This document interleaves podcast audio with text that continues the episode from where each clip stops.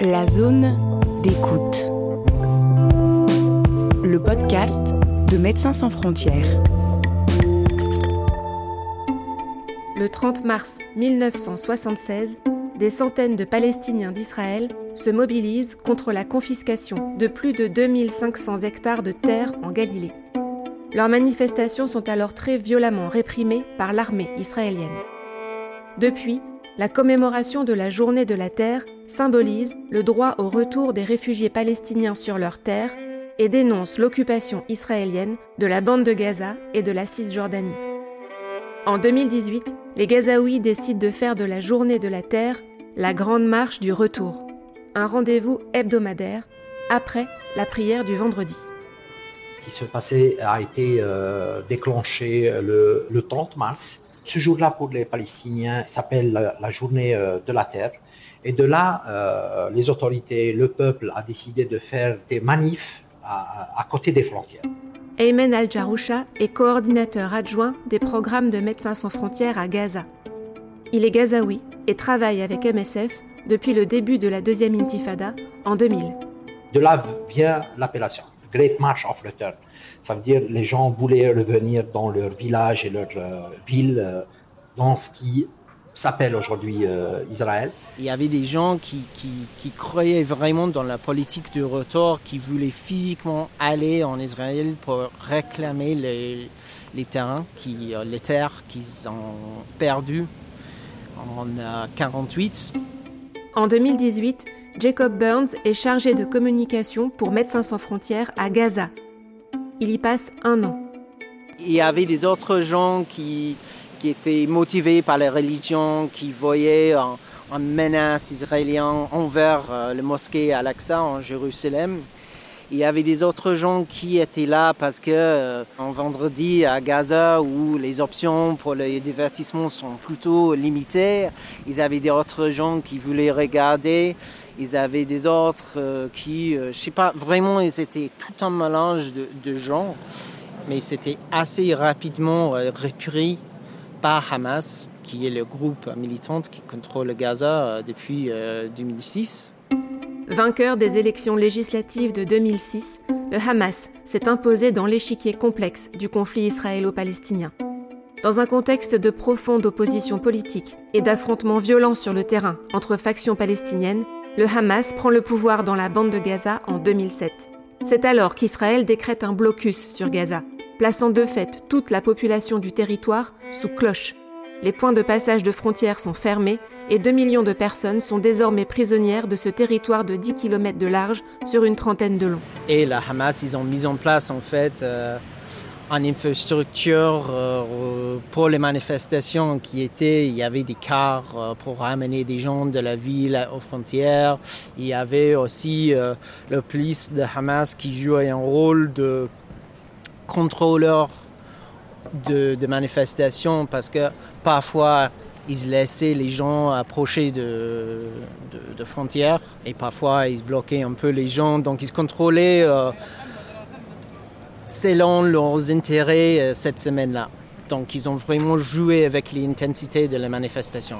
Et donc, voilà, après euh, la prière du vendredi, ces gens euh, allaient à côté des frontières. Ils s'approchaient tôt de la fence. La fence dont parle Amen, c'est la clôture qui marque la frontière entre Israël et la bande de Gaza. Normalement, tu as une zone d'exclusion côté Gaza, oui, où euh, l'armée israélienne, d'habitude, en fait, ils se tirent dessus les gens euh, tous les jours, en fait. Euh, si tu rentres dedans parce que tes champs, ils se retrouvent dedans, tu, risques de prendre une balle. Et puis, en fait, il y avait des sites tout au long de la frontière où il y avait, en fait, des camps qui étaient mis en place. Ces camps, ils n'étaient pas dans le no man's land, la zone d'exclusion, mais ils étaient le point où euh, il y avait des manifestations qui partaient. Ils partaient vers le fence, ils partaient euh, dans l'exclusion zone. Et c'était là que euh, l'armée israélienne commençait à tirer des gaz lacrymogènes. Il y avait des balles en, comment tu dis ça, caoutchouc. Et il y avait des balles réelles, quoi. Ils utilisaient les drones bah, il y avait toute, euh, toutes les technologies euh, militaires euh, d'Israël quoi, qui, qui, est plutôt forte dans ces domaines-là. Donc dès 30 mars, qui était le premier jour de la manifestation, la violence était extrême. Et donc il y avait des centaines de gens blessés par balles, surtout dans leurs jambes.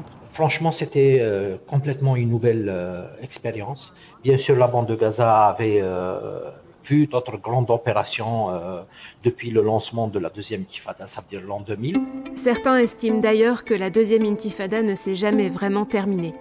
En 2004, la mort de Yasser Arafat rebat les cartes. Mahmoud Abbas est élu président de l'autorité palestinienne en 2005 et suite aux accords qu'il négocie dans la foulée, les colons et l'armée israélienne quittent les territoires occupés de la bande de Gaza. Mais cette accalmie est très éphémère. Le blocus israélien imposé depuis 2007 a de multiples conséquences qui dégradent lentement, mais sûrement, le quotidien et les conditions de vie des Gazaouis.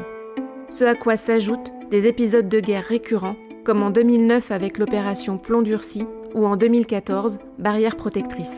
Euh, on est passé par Castle, des Protective Edge, que ce soit euh, en l'an 2008-2009 ou bien en l'an 2012-2014 aussi. Et là, ce qu'on a vu était euh, vraiment horrible. Les blessures étaient très graves. Dès le début de, la manifestation, il y avait des rumeurs que c'était des, balles explosives. Écoute, je, ne crois pas qu'il y avait jamais un, un avis définitif sur cette question-là. Et moi, je n'étais pas surpris que si tu utilises un, un, sniper rifle à 20 mètres de quelqu'un et tu les tires dessus, que tu as un blessure de ce type-là c'est en fait c'est très difficile à décrire euh, jusqu'à quel point ils étaient sévères. Mais leurs os étaient complètement pulvérisés totalement. Il manquait énormément de char. Il manquait, euh, bah, ils avaient des, énormes trous dans les jambes. Et, vraiment, euh, je manque les mots vraiment pour décrire à quel point les, blessures étaient, horribles. Quoi. L'entrée de la balle euh, était juste une petite ouverture, mais la sortie, elle, causait une grande, grande euh, ouverture une grande blessure. Euh, je ne parle pas des tissus, mais aussi les os étaient complètement détruits. Et donc, il fallait placer des fixateurs pour pouvoir reconstruire et et euh, on a vu que voilà, ces blessures, euh, vu leur gravité, ça allait causer euh, ce que nous appelons les infections de l'os ou bien l'ostéomyelitis. Et c'est pour ça qu'on avait décidé à ce qu'on ouvre une unité spécialisée avec de grands moyens dans l'hôpital Nasser pour soigner ces cas-là. L'ostéomyélite est une infection profonde de l'os qui demande des analyses et des traitements spécifiques notamment quand un patient a besoin de multiples interventions chirurgicales avec placement de fixateurs externes, ce qui était le cas pour beaucoup des blessés de la Grande Marche du retour. Ces infections, rapidement, ils ont pris une grande ampleur et euh, ils étaient très très euh, résistants aux antibiotiques, qui est un gros euh, problème dans tout le Moyen-Orient, bah, tout le monde maintenant, mais surtout au Moyen-Orient. Et là, à Gaza, vraiment, on a vu des infections qui étaient résistantes jusqu'à la dernière ligne d'antibiotiques. Et donc c'était très très compliqué de soigner ces genres d'infections. Des spécialistes en euh, microbiologie, il n'y en avait pas à Gaza. Et nous sommes le seul, euh, la seule organisation qui a euh, un laboratoire avec cette spécialité pour détecter la nature de la bactérie. Nous sommes les seuls. Il y avait des options pour sortir si éventuellement tu euh, réussis à avoir la permission d'Israël pour sortir, euh, se faire soigner euh, en Jordanie, en Cisjordanie, ça arrivait, mais à très peu de gens. Je crois que c'était autour de 17% de, gens qui étaient blessés dans la manifestation et qui ont postulé pour, un permis de, sortie qui, qu'ils ont eu. Quoi au final. Donc c'est très 17%, c'est très peu.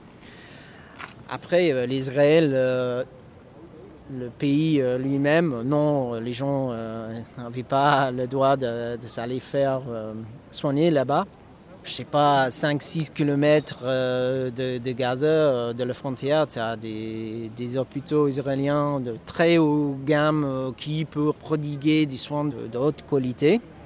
Donc là, tu vois en fait, les divisions cruelles qui s'est mise en place entre les deux territoires.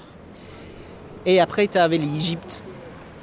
Mais c'était pas facile non plus de sortir Gaza pour aller en Égypte. Tu avais aussi la guerre en, Sinaï. Tu avais une insurgency. Euh, euh, souvent, les Palestiniens se font arrêter au checkpoint pendant plusieurs heures sur la route euh, de Gaza à Caire. Et c'est pas facile non plus. Et puis, tu arrives et il faut avoir l'argent pour payer des soins dans un hôpital privé parce que sinon, les hôpitaux publics en Égypte, les Palestiniens, ils croyaient pas trop. Donc il y avait des options pour sortir, mais il n'y avait pas une bonne option. Quoi. On était plus présent dans les hôpitaux, vu les spécialistes qu'on avait, parce qu'il y a des spécialités qui euh, manquent dans la bande de Gaza, des euh, chirurgiens spécialistes en euh, vasculaire. Et donc on venait en aide, comme MSF nous a envoyé des spécialistes dans ce domaine. Donc ils étaient, ils travaillaient 24 sur 24, surtout pendant ces week-ends ou bien pendant ces vendredis et samedis. Donc il y avait des centaines, centaines des, gens euh, blessés qui arrivaient tout en même temps, euh, toutes, euh, quasiment toutes avec ces blessures très très extrêmes. Et les équipes médicaux à Gaza, ils faisaient le mieux. Et puis, il fallait que les hôpitaux soient vidés pour que la prochaine vague pourrait être admise. Et là, c'était là qu'MSF a commencé intervenir. On n'était pas seulement présent dans les blocs opératoires avec nos chirurgiens euh, vasculaires, mais avec nos orthopédiques euh, surgeons, avec nos spécialistes en euh, emergency. On était présent à Shifa en premier lieu, aussi à l'hôpital Al-Aqsa dans la Middle Area, au sud de la bande de Gaza. Pendant toute la manifestation, il y avait presque 8000 gens blessés par balles dont la majorité euh, dans leurs jambes. Sur ces 8000 blessés graves, les équipes médicales MSF en ont pris en charge la moitié, soit 4000 patients. Pour faire face à ces énormes besoins, elles ont travaillé au sein des hôpitaux du territoire, tout en ouvrant un service d'hospitalisation supplémentaire et de nouvelles cliniques de soins ambulatoires, assorties d'un accompagnement social et psychologique dédié. On avait euh, des travailleurs euh, sociaux, dans les cliniques euh, qui faisaient un job très très euh, important et très bien en essayant d'aider les gens. Euh, mais le, besoin dont ils exprimaient très souvent, c'était bah, j'ai besoin de l'argent en fait. Et on ne savait pas où ils pouvaient obtenir cet argent. Et nous ne donnons pas. Mais est-ce qu'on aurait dû en fait juste donner un peu de l'argent à notre patient pour qu'ils étaient moins moins stressés, qu'ils avaient moins besoin d'essayer de bouger, qu'ils auraient pu manger un peu plus bien. Et euh, oui, au final, euh, qu'ils guérissent euh, plus vite, quoi, et, mieux. Je sais pas, je, crois que il faut que parfois on doit être plus ouvert à des solutions qui nous paraissent peut-être au-delà de le périmètre normal de l'action MSF. Il y avait des enfants, il y avait des femmes, des hommes, mais si tu veux, en majorité, c'est des jeunes, des jeunes dont leur âge euh, était entre 20 et 30 euh, ans. Ça a commencé, euh, les premières, je me rappelle, les premières manifs étaient plus, si tu veux, pacifiques, mais le fait que ça se répétait et ça se, ça se faisait chaque, chaque vendredi, donc ces jeunes-là s'approchaient de la fin. De l'autre côté aussi, euh, euh, ils étaient très euh, sévères, si tu veux, ou bien la réaction de l'armée israélienne était très stricte et très difficile. Et d'ouvrir le feu sur des jeunes juste parce qu'ils s'approchaient. je me rappelle les premiers jours, ces jeunes-là n'avaient pas ni d'armes, ni. C'était juste euh, envoyer des cailloux. Ça ne représentait pas un grand risque pour euh, l'armée israélienne. Et donc cela poussait encore ces jeunes à aller se euh, manifester et être encore plus insistants sur s'approcher encore, de la fin, couper la fin et essayer de passer de l'autre côté. C'était énorme la proportion en fait quand tu regardais l'échelle de population à Gaza et spécialement les populations de, jeunes hommes. Combien d'entre eux ont été placés à ce moment-là? Tu, parles de euh, peut-être 1% de euh, jeunes hommes à Gaza qui étaient vraiment euh, blessés à ce moment-là. Je, crois que pour certains d'entre eux, c'était vraiment un choix éclairé, quoi, où ils se disaient, oui, bah, je voulais mourir. Je voulais mourir, mais pas en tant que quelqu'un qui se suicidait, se suicidait, mais en tant que quelqu'un qui va devenir un martyr pour la cause palestinienne. Et euh, ils avaient euh, même quelques-uns qui disaient oui, ben, en fait, si je meurs, ça, ça, ça va aider ma famille. Parce qu'en en fait, la Hamas, ils payent en somme, je crois que c'était 3000 dollars pour la famille euh, de, de, martyrs. Donc ils pensaient que oui, bah, je, je, voulais mourir. Donc euh, je, suis allé, euh, mais je suis pas, je suis pas mort quoi. Et là, je me retrouve dans une position encore plus pire. S'ils avaient un travail, les rats qui avaient un travail avant, ils perdaient leur travail. Et euh, pour ceux qui étaient déjà très pauvres avant parce qu'ils n'avaient pas de travail, là, ils étaient vraiment, ils devenaient, ils devenaient vraiment bah, le plus pauvre qui est possible d'y être quoi. La vie, déjà sans blessure, sans rien du tout, est compliqué euh, dans la bande de Gaza. Alors comment quand tu es euh, blessé et tu as un, handicap? 2014, c'était la dernière grande opération. Et depuis, euh, si tu veux, la situation est devenue un petit peu stable, mais rien ne bougeait. Il y avait encore l'embargo sur Gaza, il y avait la difficulté de faire des mouvements, de sortir de la bande de Gaza, de revenir vers la bande de Gaza.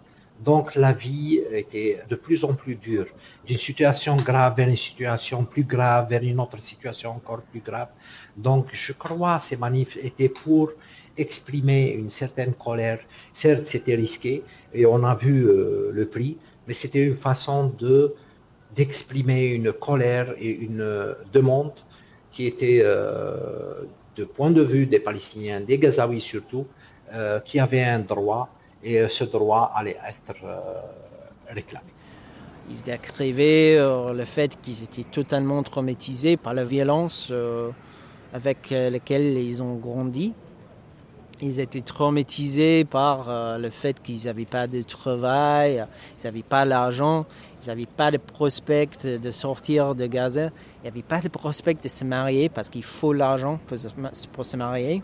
Donc vraiment, les gens étaient là avec aucun espoir pour, l'avenir. Et donc, euh, la dépression, le trauma, c'était très important déjà. Et puis, euh, il s'est retrouvé avec une blessure très très grave, avec euh, un niveau de douleur intense. Parce qu'en fait, quand tu as un gros trou dans ta jambe, il faut que tu mettes quelque chose qui s'appelle un fixateur externe. Et euh, tu as un gros truc en métal euh, qui est euh, sur ta jambe 24 heures sur 24 pendant les mois. Ça fait extrêmement mal. En plus, si tu as une infection, ça fait encore plus mal. Tu peux pas bouger.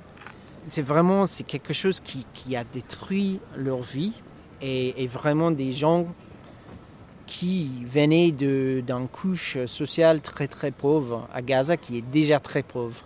Ils n'avaient rien en termes d'argent, ils étaient très très endettés. Il y avait des, des hommes qui se séparaient de leurs femmes parce qu'ils se protégeaient plus l'un de l'autre, parce qu'ils étaient, lui, il était dans la maison tout le temps avec ses problèmes. Les gens avaient tellement mal qu'ils étaient devenus addicts de, de Médoc, il y avait aussi des autres, euh, des autres drogues illégales qu'ils ont commencé à utiliser pour essayer de remonter le moral, d'avoir moins euh, mal, quoi. Bah, j'ai été sidéré par leur détresse, en fait. Aujourd'hui, si tu prends n'importe quel jeune, tu lui dis euh, c'est quoi ton rêve, il te dira c'est d'aller vers l'Europe pour trouver du travail, pour changer ma vie, pour aider ma famille. Euh, la situation économique est très grave. Avec tout ce qui est problème interne, là je parle de la division entre le Hamas et le Fatah, ça encore complique la situation. Donc voilà, pour les habitants de Gaza, tout est compliqué, tout est, euh, ne te donne pas euh, de l'espoir. Bah, c'est Israël qui est responsable pour cette, cette monstrosité qui est le Gaza qu'ils ont fait en fait. Un Gaza enfermé, qui est une punition collective totalement injustifiée. pour moi, dans ces situations-là, le droit, c'est important parce que ça donne un standard et tu donnes un cadre. Mais en fait, c'est dans la politique que les solutions, les vraies justices va arriver. Et là, on est très très très très loin dans, dans une situation de justice en Palestine. C'était Gaza, la grande marche du retour ou le désespoir d'une jeunesse aux jambes fauchées. Un podcast produit par Médecins sans frontières. Avec Ayman El Jaroucha, coordinateur adjoint des programmes de MSF dans la bande de Gaza, et Jacob Burns, chargé de communication à Gaza en 2018. Réalisation Samantha Morin.